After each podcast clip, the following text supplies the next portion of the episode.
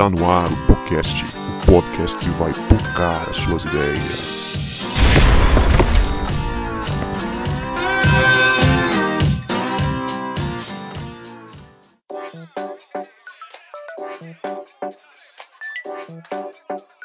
Para você que achava que a gente não voltava, a gente voltou. E este é o podcast, o podcast que vai focar as suas ideias. Eu sou a Leia e estou aqui com a Juliana, que é o maior cupido de relacionamento que eu já conheci nessa vida. Sou mesmo.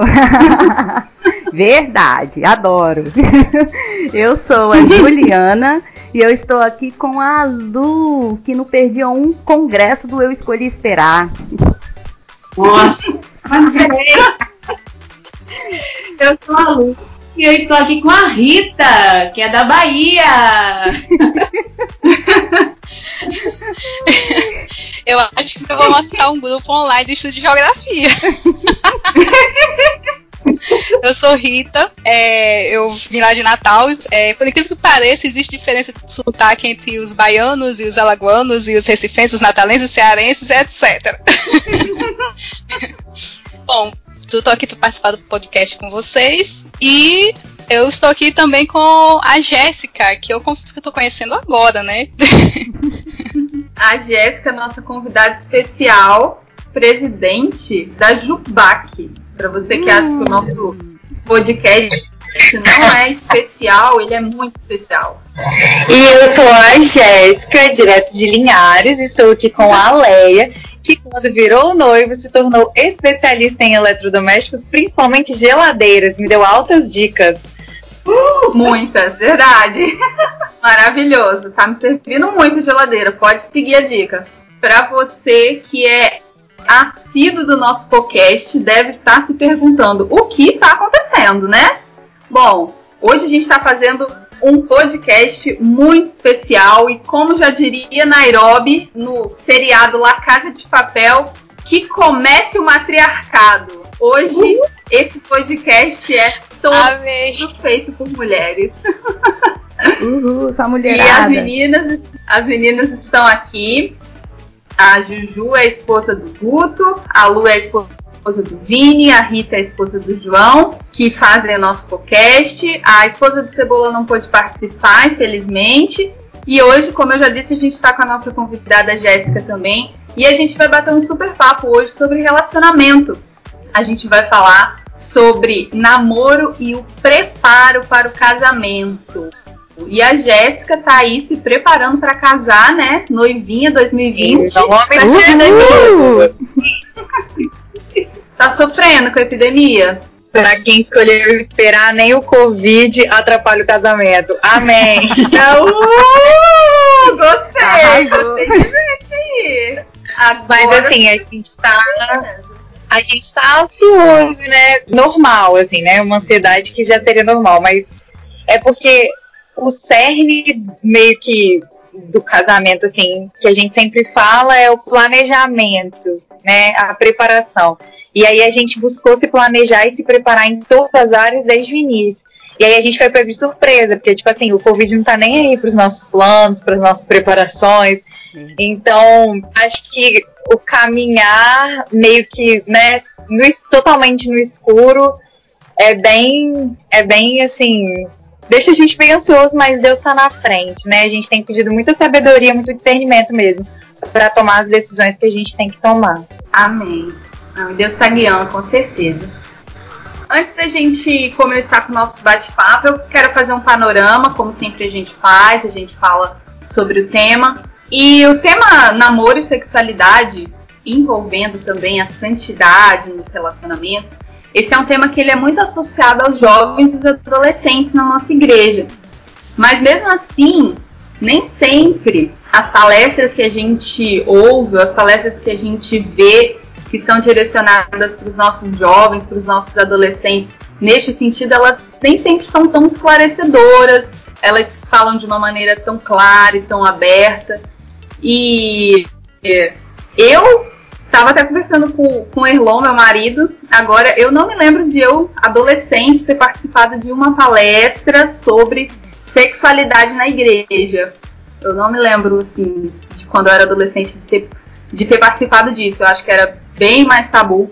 E, ou se eu participei, foi tão importante, foi tão esclarecedora que eu nem me lembro, né?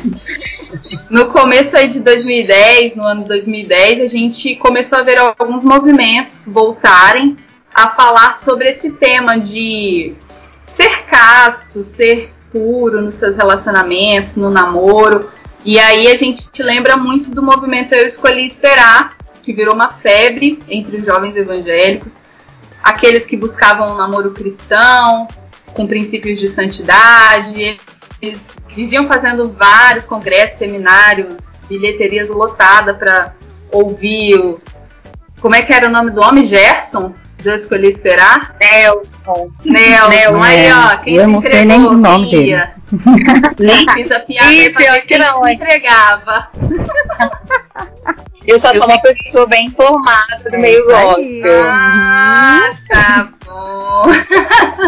e aí esse movimento Eu Escolhi Esperar, ele foi muito falado. Inclusive, ele foi muito criticado também por, pela galera do mundão aí, né? Eu lembro que o pessoal ficava zoando muito Kaká também na época, foi o primeiro casamento dele, que ele estava fazendo parte desse movimento e tal. Muita gente que fazia parte que também caiu na zoação. Além dele, também tinha o Humor da Maçã, era um blog. Eu, eu, quando eu li a pauta que o Bruno fez, eu me lembrei também que eu acessei muito esse site do No Humor da Maçã. Tinha uns conteúdos bacanas, falava também sobre pornografia, eu achava bem interessante. E isso tudo são movimentos que lembravam os movimentos dos anos 90, que era do Quem Ama Espera. Eu lembro que eu era criança, eu via algumas pessoas da igreja com essa camisa, com um adesivo na Bíblia, Quem Ama Espera e tal.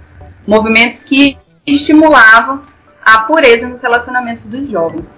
Mas será que todos esses movimentos, eles não lidavam de uma forma muito romantizada? E aí a gente começa a problematizar o tema. E aí eu já queria ver com vocês, meninas. Diante desses movimentos que surgiram e de tantos debates e palestras que a gente já ouviu falar, ou que a gente já ouviu, ah, precisa falar sobre isso com jovem, com adolescente, vocês acham que existe uma definição saudável? Qual seria a definição saudável de namoro para vocês? Eu queria só rapidinho, porque você comentou sobre os movimentos, e aí eu, eu até dei uma olhada, assim, relembrei um pouco deles, né? Eu não sou da época do Quem Ama Espera, mas eu sou da época do Não Morda Maçã, do Eu Esperar. E eu me lembro que o Não Morda Maçã eu, eu lia muito conteúdo deles, mas Eu Escolhi Esperar, é, desde aquela época, eu tinha algumas ressalvas, assim. Eu acho que o movimento ele era muito válido, mas alguns problemas que eu via nele, assim, principalmente de pessoas que eram meus amigos e que às vezes até curtiam também. E às vezes a gente trocava ideia sobre isso, conversava sobre os conteúdos, e o que eu percebia era que o foco era muito esperar por alguém. E aí as pessoas, às vezes, elas, tipo, saíam aí se relacionando à torta e à direito com um monte de gente. Depois que tinha quebrado a cara pra caramba, agora eu resolvi esperar, né? Agora eu escolhi esperar. E aí era uma espera por alguém que eu acho que acabava reforçando muito essa ideia de metade da laranja. Que a gente sabe que vai totalmente contra a que a palavra de Deus diz, né? E aí um, um grande mas um grande problema também que eu via no movimento, e às vezes não era nem culpa do movimento em si, mas das pessoas que acompanhavam o movimento. Isso acontece muito no Brasil, com muitos movimentos, principalmente no meio religioso, assim. É, o movimento se torna uma marca. Então as pessoas elas começam a, a endeusar muito aquela marca, né?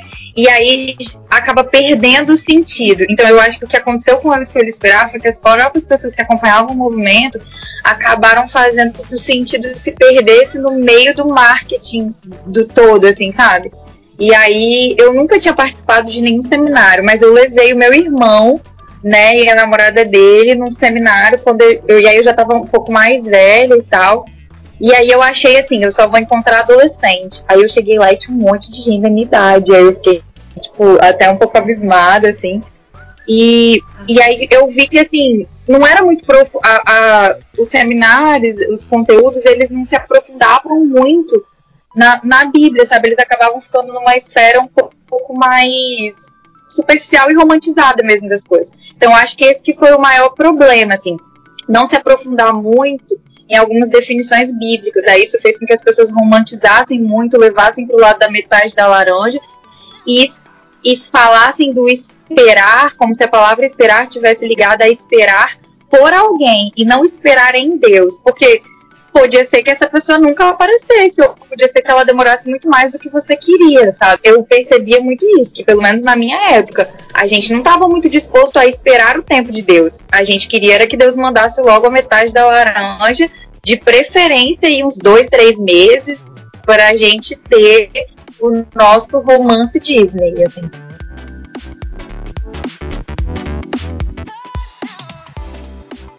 Eu tenho um pouco, assim, da, da minha experiência, né? Eu sou bem, bem mais antigo, pra vocês terem noção, eu casei em 2008, então 2010 era. eu escolhi esperar, então assim, eu já estava casada. É, quando eu era adolescente, a gente ouviu falar, lógico, do, do Quem Ama Espera, que eu acho que, que é, houve na, na, década, com a liberação sexual, né, que ocorreu na década de 60, e consequentemente veio década de 70, 80, e aquele apelo todo que havia na mídia, né, com relação a, a, a, a experiência sexual que deveria ser, ser feita na adolescência, né, então eu acho que ele veio também com esse, esse contraponto, por isso esse nome, que ama espera. Até porque sempre tinha aquela coisa que as pessoas faziam, ah, se você me ama, então você, você transa comigo, né? Uhum. E veio justamente fazer esse, esse contraponto. Não, não necessariamente, né? Legal. É, eu, eu prefiro esperar. Era, era o, o, que tinha isso, e, e muito marmanjo, muito cafajeste, enrolava muita menina com essa conversa, né? Ah, e, e, só que assim, eu, eu participei. E o que eu achei muito, muito interessante ah, na minha igreja, né, lá, lá em Natal, ah, o meu pastor é que ele começou a trabalhar o material do, da Universidade da Família, que eu não sei se vocês conhecem, que é aquele que trabalha com o, o One, né? Que é, eu só fiz o One, tem vários outros que eu queria fazer. Eu fiz o One, aliás, e o Casados para Sempre. E, e eu, eu achei a, a, a ideia muito mais interessante, por quê? Porque havia tipo um processo de mentoria, de discipulado. Então, é, é, o pessoal namorava, lógico, aí tinha toda. De vez em quando tinha que falar na igreja, falar sobre namoro e tal. Então, se pegava um, um, um, um líder, um casal líder, pegava uma quantidade X de casais namorados ou noivos da igreja e iria se trabalhar com aquele casal. E não era só a questão sexual de que de você vai esperar até o casamento, né? Mas trabalhar as outras áreas também que envolve o namoro. Tipo, e a família? Como é que essa família se relaciona? Vocês se planejaram financeiramente? Quais são as expectativas de vocês? Como foi a criação de vocês? Qual é o passado de vocês? Que fatores desse passado, talvez traumas ou coisas, po possam vir a interferir nesse casamento futuramente, né? E eu achei isso muito interessante porque isso permitiu um conhecimento melhor do casal, né? Que às, às vezes você namora a pessoa, mas você não conversa mesmo direito com ela. E, e o curso ele era muito franco, ele diz assim, olha só, se você identifica, ele chega num determinado momento que, que há algum tipo de incompatibilidade, termina o namoro, porque não vai dar certo. O curso diz assim, e eu achei e interessante que um dos casais estava participando conosco, realmente o, o, casal chegou na metade do curso e acabou. Eles terminaram o namoro. É, é isso. Ah, por quê? Isso, isso, olha só, coisa que a gente fica sabendo depois, né? É, a, a namorada, né? A gente descobriu que ele era extremamente possessivo e ciumento e a gente não sabia, né? É, é, ela já era do nosso convívio, ela arrumou um namorado, ele começou a ir para a igreja, né? Porque, ó, ela queria, né? Tal, acompanhar. E era ao ponto de ela estar tá na igreja, ela tá sentada, olhar para trás e ele querer saber para quem que ela estava olhando, assim, sabe? Nesse nível. Então, com, é, quando ela começou a a, a gente começou a estudar e a gente começou a, a, a abrir o jogo mesmo, assim, que a gente é tipo uma, uma, terapia praticamente, mas é muito legal. Então ela viu que realmente aquilo ia dar problema, entendeu? Por quê? Porque quando você vai entrar no casamento, você tem que estar resolvido. Você não pode achar alguém ou você não, não pode casar esperando que aquilo vai resolver alguma carência sua ou tapar algum buraco, alguma coisa que casa na sua vida. Não, muito pelo contrário, né? Você já tem que ir muito resolvido que é isso que você quer. Então, assim, essa foi, eu achei isso muito interessante e eu acho que é muito diferente do que traz é, os movimentos que abrangem muito, é muita gente. E não, era, era, era pequena, é mais profundo. Entendeu? Então eu acho isso muito interessante e eu não vejo isso, isso, isso em, nas igrejas, assim, em todos os, os lugares, né? São poucas, confesso. Eu não passei por tantas igrejas, mas eu estou na minha terceira igreja agora, mas eu acho João Marcos só vi lá na igreja. Na igreja que eu estava não tinha. Ah, na igreja que eu fazia o, o Casados para Sempre, é, não tinha, não sei como era, mas não era o mesmo modo para, para casar, para namorados, era diferente. E eu acho isso importantíssimo, realmente, até porque as pessoas às vezes vão realmente muito, muito iludidas, assim, que, nossa, casamento é praticamente o, né, o filme da Disney, e, nossa, vai ter um lançamento ali, e não é bem assim. É. Bom, no meu caso, eu acho que a preparação, assim, é, o namoro ideal mesmo seria é a preparação mesmo pro casamento. É você entender que você tá namorando para casar. E que essa é a vontade de Deus, né?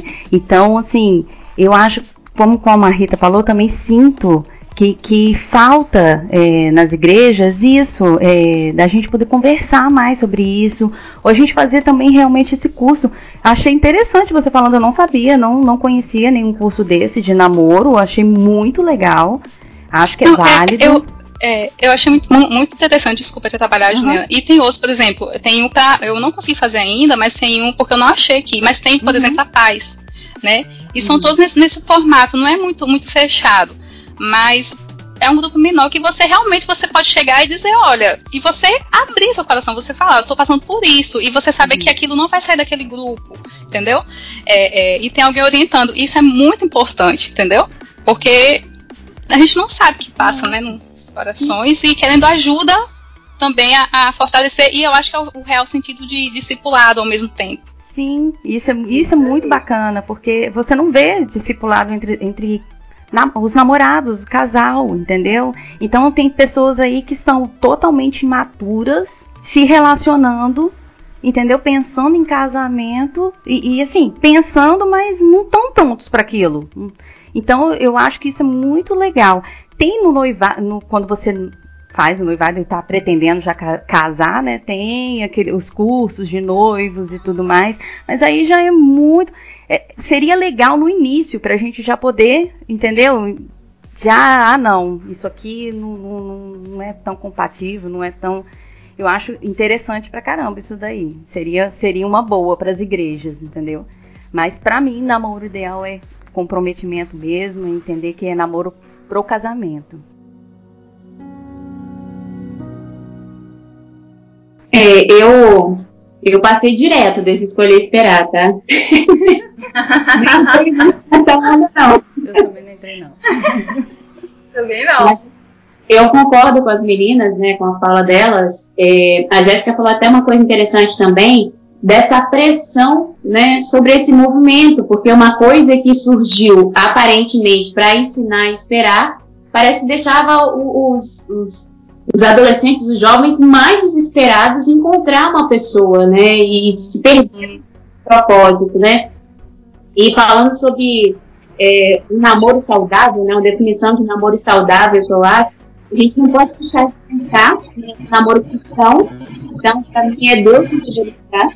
É, a gente tem vivido tempos muito complicados. Então, assim, é, nos relacionamentos, precisa ver se tem respeito, se tem leveza, se, se não é aquela coisa opressora, né? Um ciúme é, é, exagerado, uma possessão exagerada. Cumplicidade, diálogo. E uma coisa que a Ju falou também que eu acho assim, importantíssimo. né?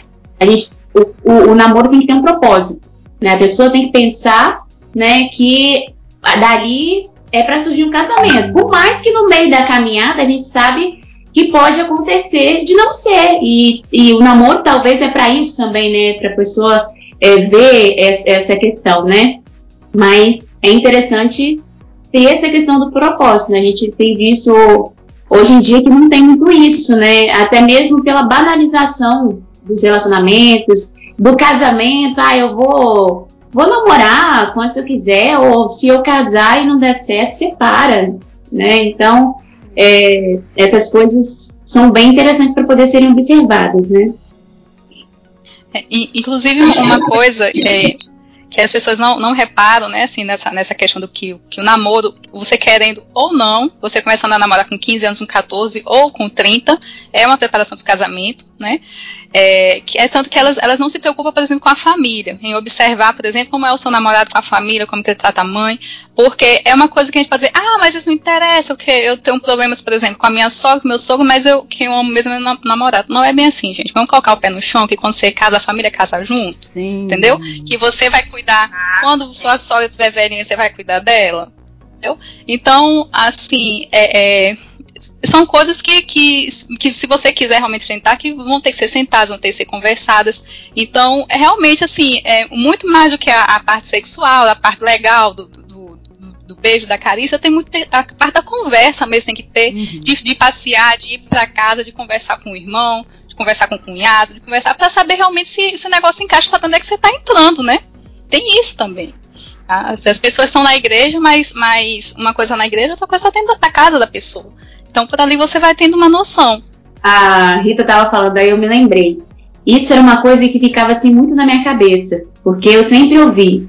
é, se você quer saber como que vai ser seu esposo ou sua esposa, vê como ele ou ela tratam a família, tratam mãe, tratam pai. Então, assim, isso ficava assim na minha cabeça de uma forma assim, que até me incomodava. Eu ficava assim, tentando observar se, se, a- se, o, se namorado, se ele se ele tinha bom relacionamento com a mãe, né? Como que ele tratava a mãe, como que ele falava com a mãe. Então, isso é uma coisa muito importante de ser observado no namoro também.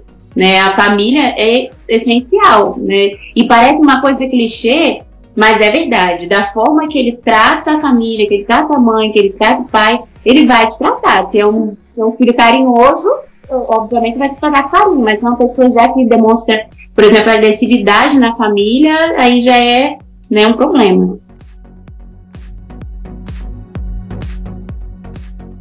Uma coisa que eu, que eu percebo também que é muito importante, principalmente no tempo que a gente está vivendo, em que a ansiedade é um dos maus do século, é que a gente projeta muito as coisas e aí a gente projeta as nossas expectativas, né, no outro e tal. E a gente está tão preocupado em realizar as nossas projeções que a gente não se preocupa em construir o relacionamento.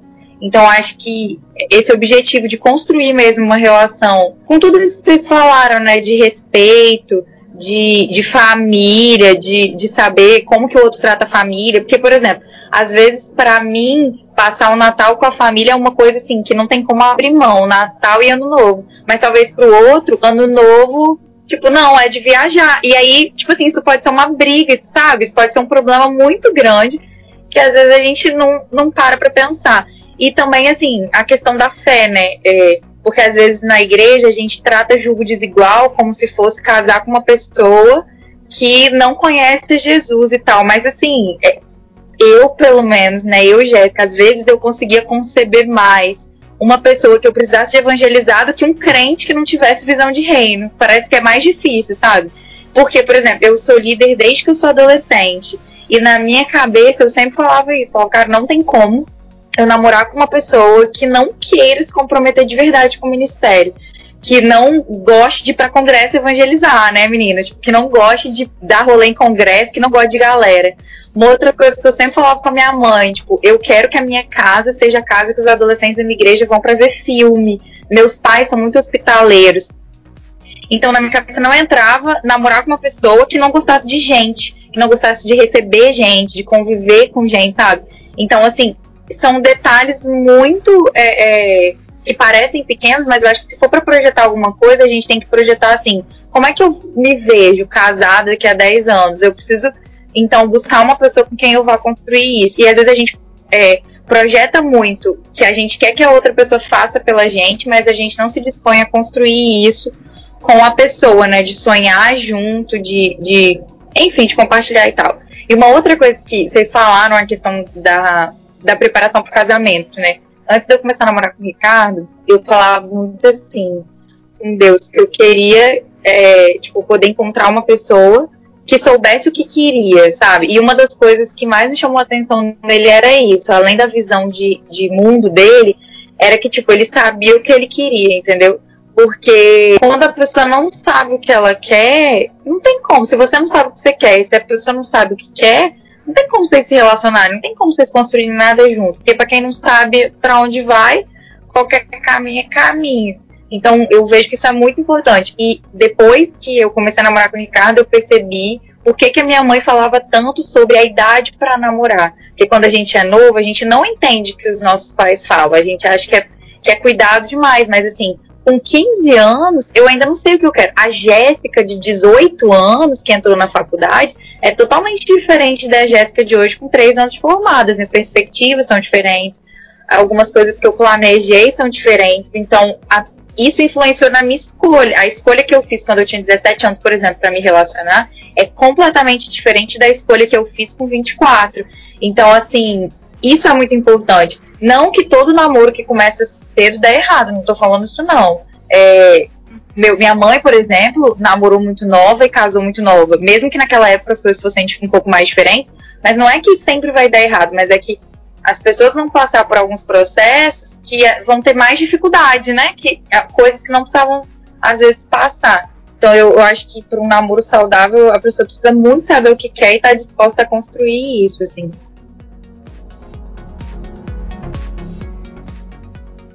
Tem muita gente também que diz que o namoro saudável cristão é aquele acorte, né? Que não tem beijo, que não tem abraço, que só vai beijar, dar a bitoquinha lá no altar. Eu conheci uma, uma história da cidade de onde eu vim, que o casal fez assim, e as fotos do casamento era o cara assim, esperando o momento do beijo. Assim, era nítido no rosto dele. Eu tô aqui pra beijar. Que legal, que pureza que tem nisso. Né? Depois né? eu. Né? oh. Depois eu conheci. Eu vi um menino que conheceu uma garota no congresso e aí ele falou assim, lendo bastante a Bíblia, eu vi que não existe namoro na Bíblia. E aí no outro dia do congresso ele já pediu a garota em casamento e dali três meses eles casaram. Papo. E aí, gente? Vocês acham que esse é um modelo também? Ai, não, acho, acho, acho que não. Acho que não. Olha, é. eu vou, é, eu vou ser bem sincera com vocês. Eu, é, eu acho que tem muita coisa que na Bíblia tem que ser contextualizada. Realmente não, não havia namoro na, na Bíblia naquele tempo, mas a gente tá no, nos tempos que a gente tá hoje, gente, sinceramente. Exato. E, e, e, é, e é diferente, não tem muito como a gente querer ser como, como era é, antes. Eu prefiro que haja um namoro do jeito que é hoje, até porque as pessoas não têm a mesma responsabilidade. É, eu já vi, por exemplo, o caso de gente que estava na igreja e casou porque o pastor disse que a outra deveria era o par perfeito do outro e casaram, tiveram um filho, colocaram uma criança no mundo, entendeu? Para se separarem. Ou seja, quando eu conheci, o bebezinho estava era um bebezinho aí, não tinha nem dois anos, eles já tinham separado. Olha só. Ai, e, gente, não é melhor você namorar? Não é melhor você conhecer? Jeito, não é melhor você dar um tempo? Sabe? Então eu acho que, que tem essa questão. E é uma coisa que a gente não pode ignorar, gente. Venhamos e convenhamos. Vai, quem, alguém vai. Morde aqui, vê se sai. Não, morde aqui vê se sai leite. É assim que a gente diz lá na minha terra. É, todo mundo vai dar, nem que seja um beijo escondido, uma bitoca. Venhamos e convenhamos. Entendeu? Claro! gente, não é, tem Então. Pois é, é, então eu acho que a gente, que a gente pode tratar isso com mais é, é, é naturalidade, a questão da, da, sexualidade, a orientação tem que começar cedo, né? Lógico, falando da castidade, que está na Bíblia realmente a castidade, mas que a gente pode fazer é orientar, gente. Não, também não dá, não, porque senão vai chegar um bando de gente seco também no, no, no, no casamento. A menina vai estar esperando uma coisa, quando for. Uhum. Ó, imagina a noite de misericórdia. Imagina, Coitada. nossa Deus. Aí a menina tá pensando, nossa, aquele romantismo todo, né? E o menino tá mais de mil dando nó em ponta de, de azulejo. Você imagina como vai ser no outro dia misericórdia, né? Assim, cada um com suas expectativas completamente que esperaram muito até pelo beijo. Eu acho que também não é bem, bem, bem assim. Eu acho que o carinho, principalmente assim, imaginante brasileira, ele faz parte. Ele faz parte das, das, nossas relações. A gente em casa, a gente abraça, a gente beija pai, a gente beija mãe. Quando a mala vai ser do mesmo jeito. Qual a diferença? A diferença é que a gente tem que saber, e isso é individual, cada um vai ter que ter a, a, sua responsabilidade com Deus, porque tem isso, que você saber quando que vai ser o limite, que ninguém vai te dizer qual é o teu limite, né? Você que tem que tomar cuidado, ó, eu, eu não posso ficar sozinho, então não fica, gente. Ah, não posso, então não vai. É melhor estar com todo mundo. Então fica com todo mundo junto, né? é, por isso vai, mas eu acho que, que, que é natural e, e, e... Ah, eu não sou muito a favor da corte, não. Inclusive, eu, eu já falei para as meninas, quer dizer, ó, faz três meses que eu tô orando. Assim, minha filha, vou te falar uma coisa, você tem que começar a orar pelo seu cônjuge, não é quando você começa a namorar, não. É quando é antes de você conhecer, você pede a Deus o marido, uhum. o servo do Senhor. Quando aparece, você demorar muito, vem outro e pega. É isso aí. Tem outra, não, não olha muito não, porque a concorrência tá grande. Entendeu? Então, se você tá dentro da igreja, você conhece o pai, é legal, bonito, cheiroso, conhece a família, gente boa, vai fundo, entendeu? É, então, é, não dá também pra gente ficar muito, muito assim, porque é isso aqui, gente. Aí é, é, é, é o que a gente tem, é, é, é a nossa natureza. A gente não precisa também. Estão entendendo? Não, eu concordo com você, concordo com você, porque, gente, é difícil favor. Agora, que pureza que esse rapaz teve aí na hora que ele tava lá olhando pra menina, fissurado lá no altar. Ah, gente, desculpa. Acabou ali. Ele já, já fez sexo com ela na mente há muito tempo. Já. Então, eu acho que esse negócio de corte, gente, pra mim não dá não. eu não conseguiria, não. Sem chance. Até, até porque. Vamos pisar, é, vamos pisar no chão. Pra mim, pisar no hum. chão.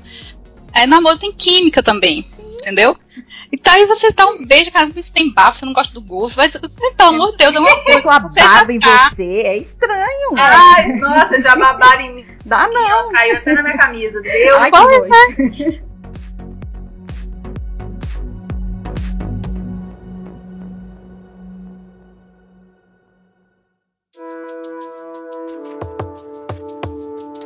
É, eu acho que é bem isso que que a Rui estava falando sobre a questão do, da cultura do brasileiro, né? A gente é afetivo, a gente abraça, a gente encosta, a gente. Tá, o namoro à corte nos Emirados Árabes, beleza, tem tudo a ver com a cultura de lá.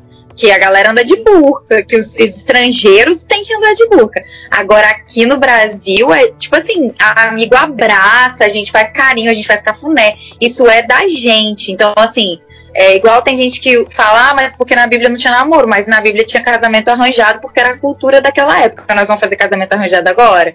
A gente não vai fazer, a gente também precisa, é o que a Ruth falou, contextualizar. E outra coisa que a, a Ju tava falando sobre pureza, eu conheço gente que namorava a corte e de repente apareceu grávida. Então, assim, às vezes a gente cria. A corte é gente ter cuidado, porque Pois é, a gente tem que ter cuidado, porque senão a corte é o quê? É uma lei que a gente está colocando, Sim. como se a graça não fosse o suficiente, né? Sim. Então a gente quer colocar leis para colocar nos limites. Eu acho que as coisas elas precisam ter sentido. A gente não pode colocar leis, entende? Então, assim, eu não vou falar com a pessoa, olha, só beija depois que a pessoa for lá e pedir você em namoro pro seu pai. Mas o que, que eu preciso, eu acho, que ensinar para os jovens, para os adolescentes, né, que são os que estão mais assim, é que, tipo, relacionamento significa compromisso. Deus quer da gente compromisso. Então você tem que se comprometer com uma pessoa. Então você não vai defraudar ela emocionalmente, você não vai prometer o que você não vai cumprir, e você não vai trocar carícias românticas com uma pessoa com, com quem você não quer se comprometer. Entendeu? É, é, diferente. Agora, sim, eu também não preciso decretar uma lei, porque senão eu vou estar tá criando uma tentação. Porque né, já tem a tentação, ela já existe. Aí eu vou criar mais uma tentação, mais um pecado para eu poder cometer, eu acho que isso é muito complicado. E aí, a Ruth falou uma coisa muito engraçada sobre a questão de orar antes, né? Porque senão passa um e pega. Vou dar um testemunho pessoal rapidinho. Eu não esperei para poder começar a namorar mesmo, não, porque eu já tava namorando, já tava orando pelo meu cônjuge há muito tempo. Na hora que ele apareceu, oito dias depois, eu já tava namorando com ele. Mas, gente, a gente, eu não tô. Tá, deixa eu contar. É porque acontece? Eu sou muito contra essa parada de orar para namorar, pedir permissão a Deus para namorar. Por quê? Porque sua vida tem que ser de oração antes. Então, assim, se você ora antes, quando aparecer alguém, você vai orar para Deus, tipo assim, abençoar aquilo ali. Vocês vão colocar diante de Deus para que vocês, né, que a coisa flua e tal. Mas, tipo, não é, poxa, depois que você já tá com a pessoa, já se relacionou com a pessoa, tá apaixonado por ela, já beijou ela, aí você vai pedir permissão a Deus. Até parece que a gente vai ouvir o que Deus tá falando depois que a gente já tá já apaixonado, tá né? Exatamente, a gente tem que pedir antes. E aí, quando o Ricardo a gente se conheceu, eu lembro que assim, o Ricardo ele tinha uma visão de mundo e de reino super compatível com a minha. E tinha um ano que eu olhava para os quatro cantos da terra e falava: Senhor, eu acho que eu não vou namorar ninguém que eu conheço nunca, porque eu, tipo assim, eu, tipo, todo mundo é muito legal, mas eu não consigo achar uma visão compatível, sabe? E aí apareceu ele com aquela visão super compatível, super legal. E aí, muito, tipo assim, comprometido com Deus, gostava de gente, gostava da família, vi como ele tratava a mãe dele e tal. E eu tava para ir para um projeto missionário, eu ia ficar um ano fora. E aí ele chegou para mim, depois de uma semana que a gente se conhecia, a gente conversava, tipo, todo dia, porque eu tava de férias, então a gente conversava todo dia, o dia inteiro. Aí eu virei e falei assim, Deus, se esse menino não aparecer aqui para poder me tomar pelo menos um açaí, não vai dar nada não, que eu não sirvo pra ficar conversando no WhatsApp. Deu quatro dias, ele apareceu lá onde eu tava, na casa da minha amiga, para tomar café comigo, levou chocolate para mim e pra minha amiga. Falei, opa, sabe ser educado e tal, nananã. Aí a gente tal, conversava muito e a gente conversou muito sobre muita coisa e tal. E aí ele chegou para mim e falou: Olha, pode parecer rápido e tal, eu sei que você tá indo viajar e ficar um ano fora, mas eu quero fazer parte da sua vida. E eu sempre orava muito para Deus, falava: Eu quero alguém que seja comprometido com o Senhor, mas eu quero alguém que queira fazer parte mesmo, que queira ficar, que esteja comprometido. Aí ele falou: Tipo, eu quero fazer parte da sua vida e tal, eu quero ficar na sua vida, eu quero fazer parte da sua vida. Aí eu falei, gente, tem um ano que eu tô orando por causa disso. Eu orei, quem tá ouvindo a gente, procura uma, uma um, um, poema da Mirtes Matias chamado Súplica de uma Jovem. Sensacional aquele texto, foi a minha oração durante muito tempo. E aí eu olhei e falei, gente, ele é, eu, ele é tudo isso que eu tô que eu orava, entendeu? Meus eu tinha meus amigos em comum com ele para testificar cara era comprometido com o reino e tal, e, tava e falou a frase que eu, tipo assim, queria ouvir. Falei, é agora. Aí falei, olha, meu filho, eu vou ficar um ano fora, mas então tá bom. E aí, tipo assim, a gente se comprometeu um com o outro, mesmo estando, tipo assim, a gente ia ficar um ano longe, mas aí Deus foi mudou os planos, porque Deus sempre faz isso, né? Deus muda tudo. Aí eu descobri uma doença cardíaca, tive que fazer uma cirurgia, e Deus tinha me dado uma pessoa companheira para ficar do meu lado quando eu tava passando por isso, sabe? E daí isso já foi a preparação, tipo, pro nosso casamento. Desde o primeiro dia, tipo assim, a gente já pensava na construção do relacionamento pro casamento. Parece Disney, parece romântico, eu tô falando? Não é, tipo, é vida real mesmo, mas, mas é algo palpável, sabe? Tipo, é algo pé no chão, assim. Então, tipo, tem como viver romance, tem como como viver aquilo que a gente sonha, viver uma história bonita. E eu tenho certeza que se eu perguntar para vocês, vocês vão ter coisas muito bonitas para contar do relacionamento de vocês e que não é, não é fantasia, não é inventado, é Deus, é Deus escrevendo a história, né?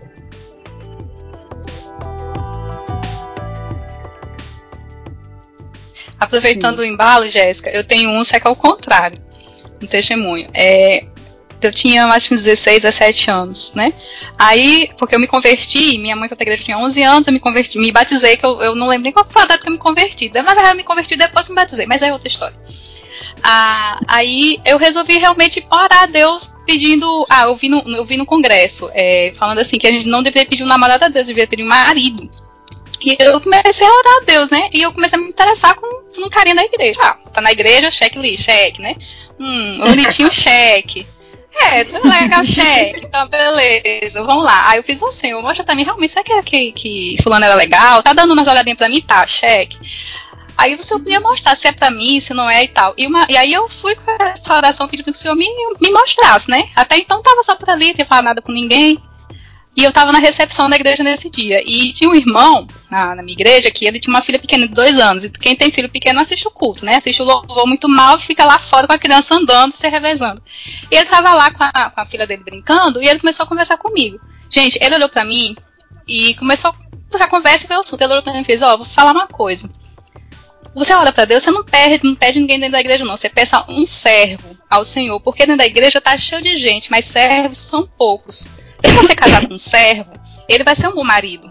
Porque ele vai colocar Deus em primeiro lugar. Mas se você não casar com um servo, ele não vai ser um bom marido. Gente, eu me desiludi com o menino. Não sei nem se ele era servo, não, não sabe do coração dele. Mas aqui também foi tão uma resposta assim, tão de, ó, oh, fica na sua, que não é pra agora, que também também deixei pra lá, entendeu? e não achei isso e, e nem, não deu em nada. É, foi muito marcante, foi muito marcante. É uma, assim, tô falando, é um testemunho muito pessoal, realmente, porque eu não tinha falado isso pra ninguém e ele chegou conversando e dentro do assunto ele falou isso. Ele me orientou como se fosse realmente um pai conversando comigo, né? E, e, e isso foi muito. E eu deixei isso pra lá e, pronto. Fui, fui armar amigos. Em vez de me preocupar e lá pra frente lá na chat foi que eu conheci João Marcos.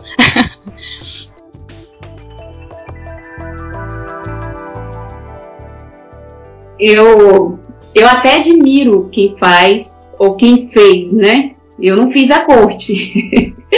Mas até quem faz. Só que eu acho assim, que é uma coisa muito pessoal. Eu acredito que existem pessoas que consigam fazer, né? E aí eu não, não critico, né? Só que é uma coisa assim, muito pessoal. E a outra pessoa também tem que estar nesse mesmo desejo, né? E uma coisa que já foi falada aqui, não pode ser uma coisa imposta.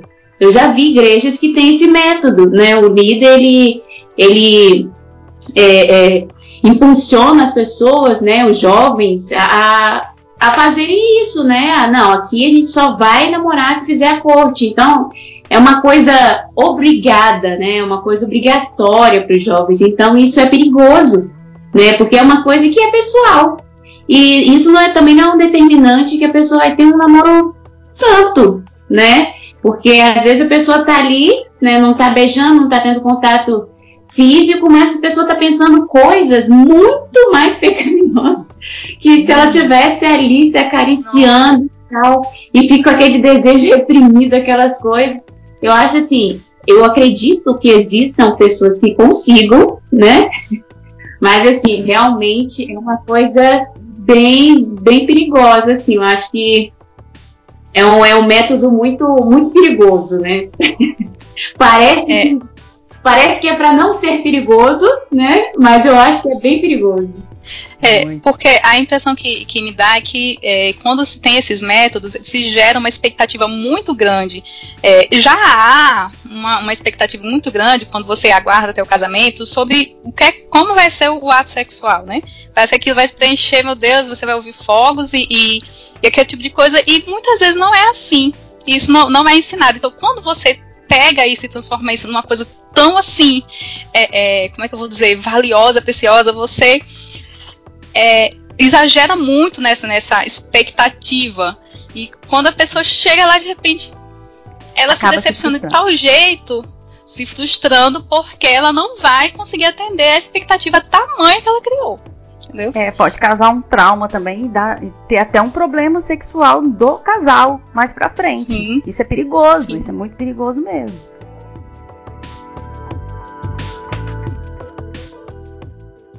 Eu acho que esses tipos de métodos, igual a corte e pastor que tem que liberar para namorar, né? Ah, pastor, eu vim te pedir permissão se eu posso namorar com fulano, fulano.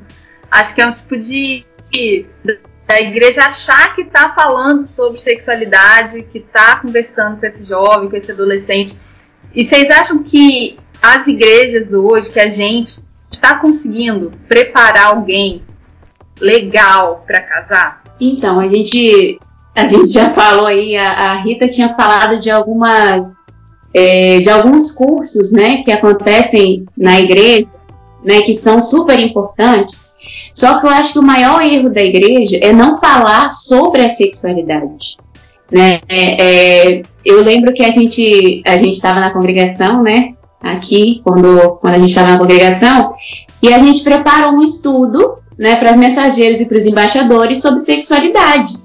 E eu coloquei no meu coração assim: eu vou falar de tudo com eles, né, na medida do possível, é lógico, né, porque são filhos de Deus, né, a gente tem que ter esse cuidado também.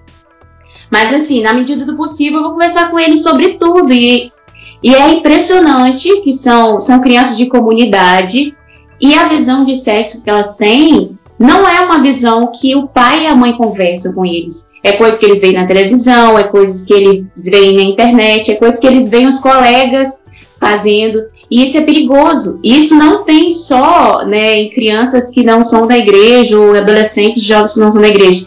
Jovens que estão na igreja. Eu mesma, quando eu tava, quando eu era adolescente, jovem, minha mãe nunca falou isso comigo, conversou abertamente. E eu até não critico, eu não julgo ela, porque ela também não teve essa criação. Né? Então, os pais também não estão preparados para terem essa conversa com os filhos, né? Cria-se aquele tabu. E a gente, na igreja, acaba também não falando. Então, a ideia né, que o jovem e o adolescente tem do sexo é que é uma coisa pecaminosa, que é uma coisa né, abominável. E, na verdade, não é isso. E por isso que muitos é, adolescentes jo jovens, eu acredito que se frustram né, na, na igreja e, e às vezes até cai mais fácil né, na, na, na, sedução aí antes, né?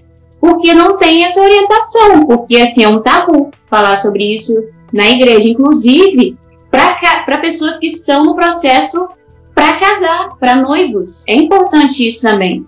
A gente, eu e Vinícius, a gente já foi padrinhos de alguns casais. É, muitos casais já tinham um acompanhamento na igreja, né, com seu pastor, então assim, tudo bem, né? Mas a gente colocou no nosso coração, se a gente fosse padrinhos, a gente ia tentar é, ser de fato padrinhos, né? Orientar, né? Tentar passar alguma coisa. E a gente pegou, um, a gente acompanhou um casal que eles eram de uma outra denominação. E essa denominação, assim, o pastor não chamou eles nem para conversar. Eles estavam assim há uma semana do casamento e eles não tinham tido acompanhamento nenhum e eu e Vinícius, a gente pegou o casal, levamos eles para o shopping, conversamos com eles, fizemos um momento separado. Vinícius levou o rapaz, né, para dar, dar um passeio. Eu fiquei com a moça e a gente foi conversar assim: uhum. o que você espera do sexo? Né? O que, que, que, você acha do sexo? E Vinícius me conversou com o rapaz, porque às vezes a moça ela não sabe como que vai ser, o que, que ela vai fazer, né? O que, que pode acontecer que pode frustrar ela, né? De ela se sentir talvez incapaz, né? De não ter conseguido, ou o rapaz também não saber como é, é, tratar a menina, né? Às vezes os, os, homens têm essa criação, né? De que é aquela coisa, não, é saciar o desejo, é aquele momento ali. E não, né? Então tem que ter essa orientação e muitas igrejas não dão essas orientações e por isso que muitas vezes a gente tem jovens aí, adolescentes, caindo é, no pecado, né, e, e fazendo sexo antes do casamento, porque não entendem qual a importância do sexo, né? Acho que o sexo é só, só algo pecaminoso, só algo que eu não posso fazer antes do casamento. Então, acho que as igrejas têm que abrir a, a, a mente para isso, né? Para poder aconselhar, para falar abertamente né, sobre isso. Eu concordo com a Lu, concordo com a Lu que realmente há uma falha muito grande nas igrejas, infelizmente. É, a gente não tem falado abertamente mesmo sobre sexualidade com os nossos jovens. É, e a gente não tem falado mesmo. É, é, até engraçado que eu tive uma experiência que quando eu e Gustavo a gente estava fazendo é, o curso para noivos, né? Aí chegou na parte do estudo que era sobre o sexo, a sexualidade, o casamento, o sexo. E eram, eram quatro casais. Só eu e Gustavo fomos no dia. Então, assim, para você ver o tabu que as pessoas não queriam conversar a respeito disso, não queriam nem se expor, ou talvez eles já estavam em, em, é, mantendo um relacionamento um sexo antes do casamento, mas não queriam conversar porque se tornou um tabu, uma vergonha. Ai meu Deus, o que, que eles vão pensar de mim, da gente, de nós como casal? E é muito importante a gente conversar sobre isso antes de casar, gente. Tem que ter uma preparação. Então, assim, tá faltando sim na igreja a gente conversar mais sobre isso. A gente precisa conversar sobre isso. Se vocês derem uma olhadinha no portal da aquele Ministério da Damasco, eu sempre esqueço que é tão grande o nome. Ah, Ministério da, da, da Mulher, da Família, é, isso. é, Ministério é que, Não, quando a gente dá uma olhada, fala um pouco sobre. Porque foi muito criticado esse ano. É, é na verdade, não era tão ruim assim, era, era interessante o, o, o, o projeto que eles tinham de, de, de, prevenção às DSTs, né? DSTs e, e, e a gravidez precoce, né?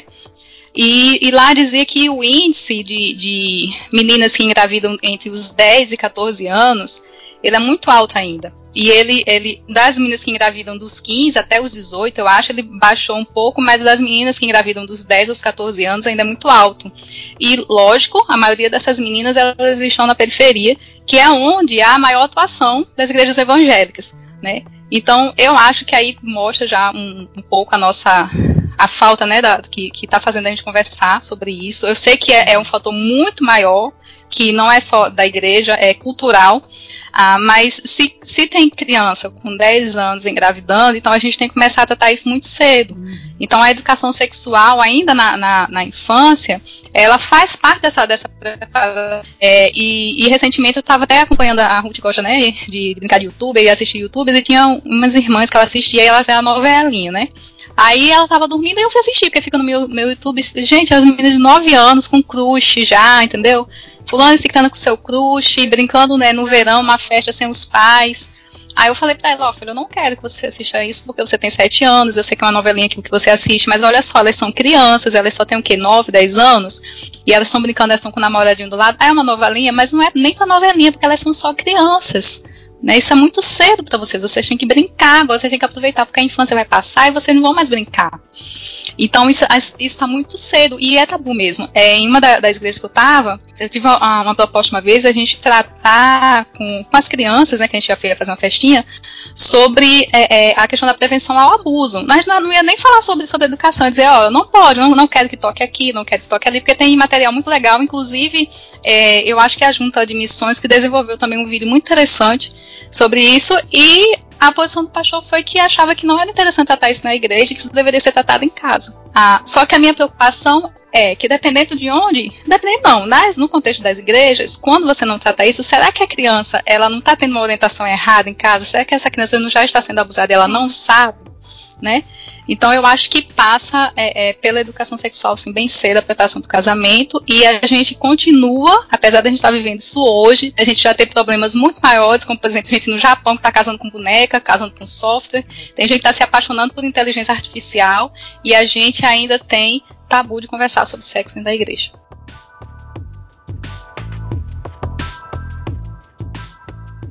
Por exemplo, essa, essa questão de, ah, estão casando com outras coisas que não são seres humanos. É porque as relações elas se tornaram tão banais, é tudo tão feito de joguinhos, né?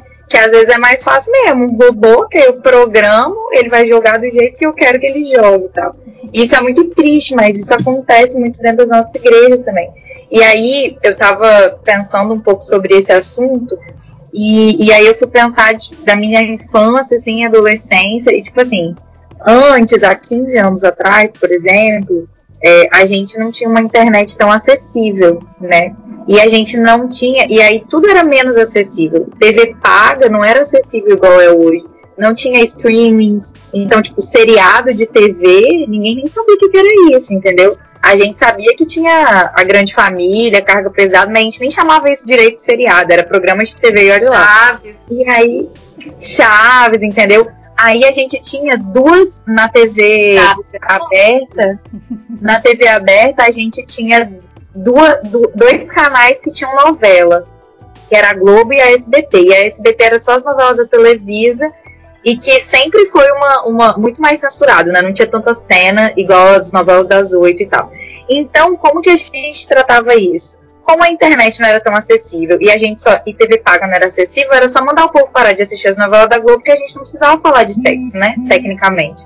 Passava a Globeleza dois meses no carnaval e a gente só falava, tipo assim, não, essa mulher é do capeta e acabou. A gente não precisa mais falar disso. Só que hoje a gente não é mais assim. A internet democratizou tudo, democratizou o acesso à informação. Hoje, uma menina de 12 anos tem mais informação sobre sexo quase do que a avó dela. Tipo, assim, é, a, gente, a, a gente tem programas de streaming com diversos seriados e filmes que tem conteúdo muito pior do que as novelas que a gente condenava há 10, 15 anos atrás. E agora a gente perdeu o controle. Então a gente não consegue mais, como igreja, criar uma lei para que as pessoas não assistam mais. Aí ficou difícil. Aí agora a gente começou a ver como que é importante a gente falar de sexualidade. Porque já que a gente não tem como mais criar uma lei para bloquear esse tabu, então agora a gente vai ter que se virar nos 30 para tentar falar.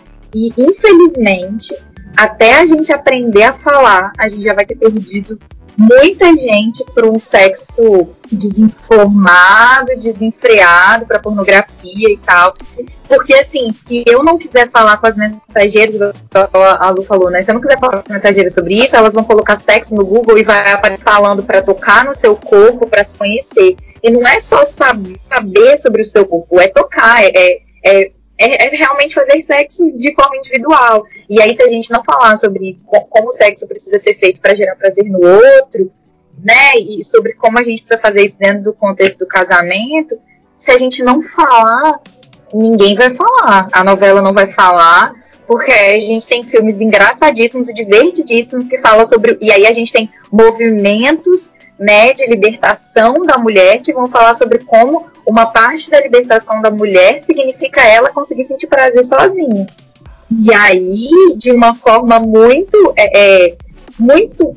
Nem, nem é sutil, mas assim, é de uma forma cômica, de uma forma tentando deturpar tudo, de uma forma sutil, vem trazendo outros valores não só pra, e aí eu tô falando de meninas, mas porque essa parte dos meninos, né, há muito tempo, já não é tabu, a gente só finge, a gente finge que os meninos não têm problema de masturbação, a gente finge que eles não têm problema com pornografia, e a gente também finge que pornografia não é um problema e masturbação não são problemas que meninas também passam.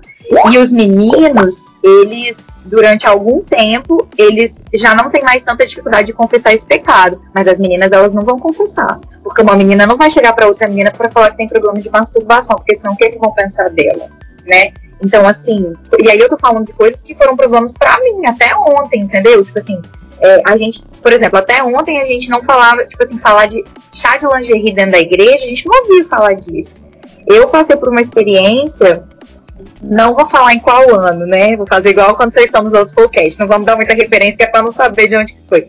Mas eu passei por uma experiência, por exemplo, de, de estar num ambiente em que, assim, eu me sentia a, a Maria Madalena, assim, porque num chá de lingerie a gente tava falando, a gente tava, tipo assim, a menina tava às vésperas do casamento, zoar com a cara da menina, que a menina tá lá, vai ser feliz no casamento, e a gente não, a gente tá aqui ainda esperando. Então a gente vai zoar com a cara dela, porque daqui a pouco ela vai estar tá lá feliz no casamento dela e a gente ainda vai ter que esperar. A verdade é essa. É pra zoar com ela. E além disso, pra, tipo assim, poxa, ela tá prestes a, a, tipo, passar por uma experiência diferente, ela vai ter que aprender a se soltar, né? Com, conversar sobre isso com o marido dela e a gente fica apreensiva mesmo, a gente fica nervosa, a gente fica ansiosa. Então é um momento para a pessoa tipo se divertir, se descontrair, para a gente tornar isso menos, sei lá, difícil, né? Menos tenso.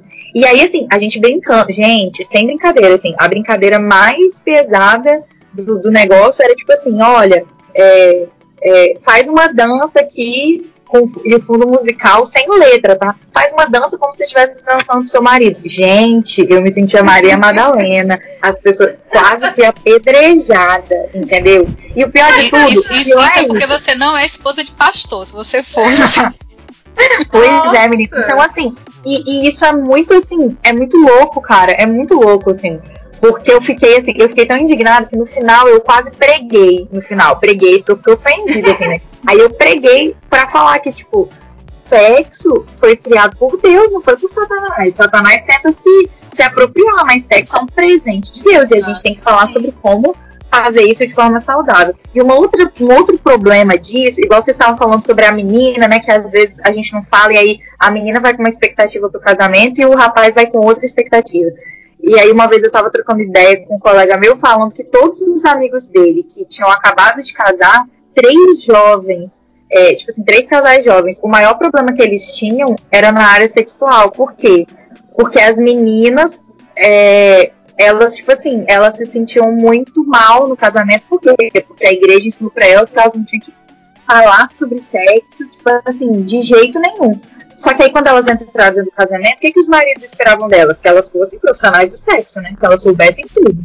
E aí, aí a gente tem um problema, porque não foi conversado sobre isso em experiência conhecida, que ela estava apreensiva porque não ia ser a noite de núpcias. Então, olha que pensamento, assim, que a sociedade implantou na gente, que a gente na igreja, a gente fica desconfortável se os rapazes, tipo, porque o ideal é que, tipo assim, tecnicamente na prática ninguém saiba o que tem que fazer, mas a gente conversa sobre sexo e dentro do casamento isso seja construído, né? Então, assim, e, e aí eu falei porque vocês vão vir juntos. Porque no caso de um casal que um já fez sexo e o outro não fez, pensa que a pessoa que já fez sexo, ela tá muito mais apreensiva, porque ela pode ir rápido demais, ela pode não ter paciência pra, pra aprender o que que precisa falar. E o pior de tudo é que eu tô falando isso aqui com vocês, vocês quatro são casadas e eu sou só noiva. Mas eu corro o risco de um monte de gente que tá ouvindo isso ficar pensando naquela presidente da Jubá que tá falando, hum, tá sentindo que é virgem, mas não é, porque já tá sabendo falar demais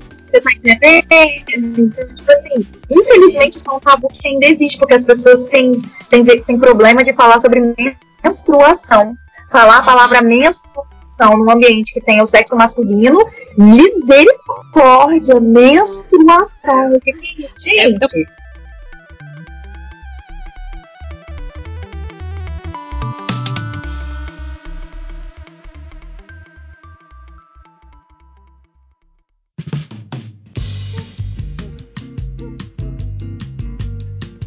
Bom, pessoal, como vocês podem ver, esse papo rendeu, hein?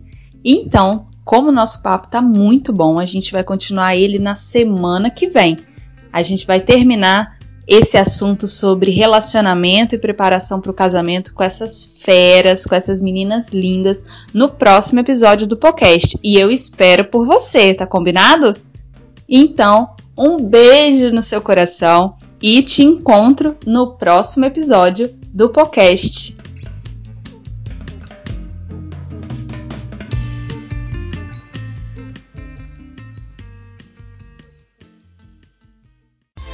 Ei, peraí, não vai embora ainda não.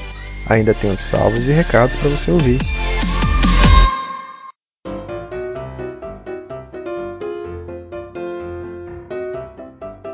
É isso aí, galera. Chegou a hora mais aguardada do nosso programa para você que compartilha, que comenta, que deixa seu recadinho lá no nosso Instagram, lá no nosso Facebook, a nossa hora de salves e recados. Hoje, os nossos salves vão para o pastor Dalmário, da PIB em Carapina Grande.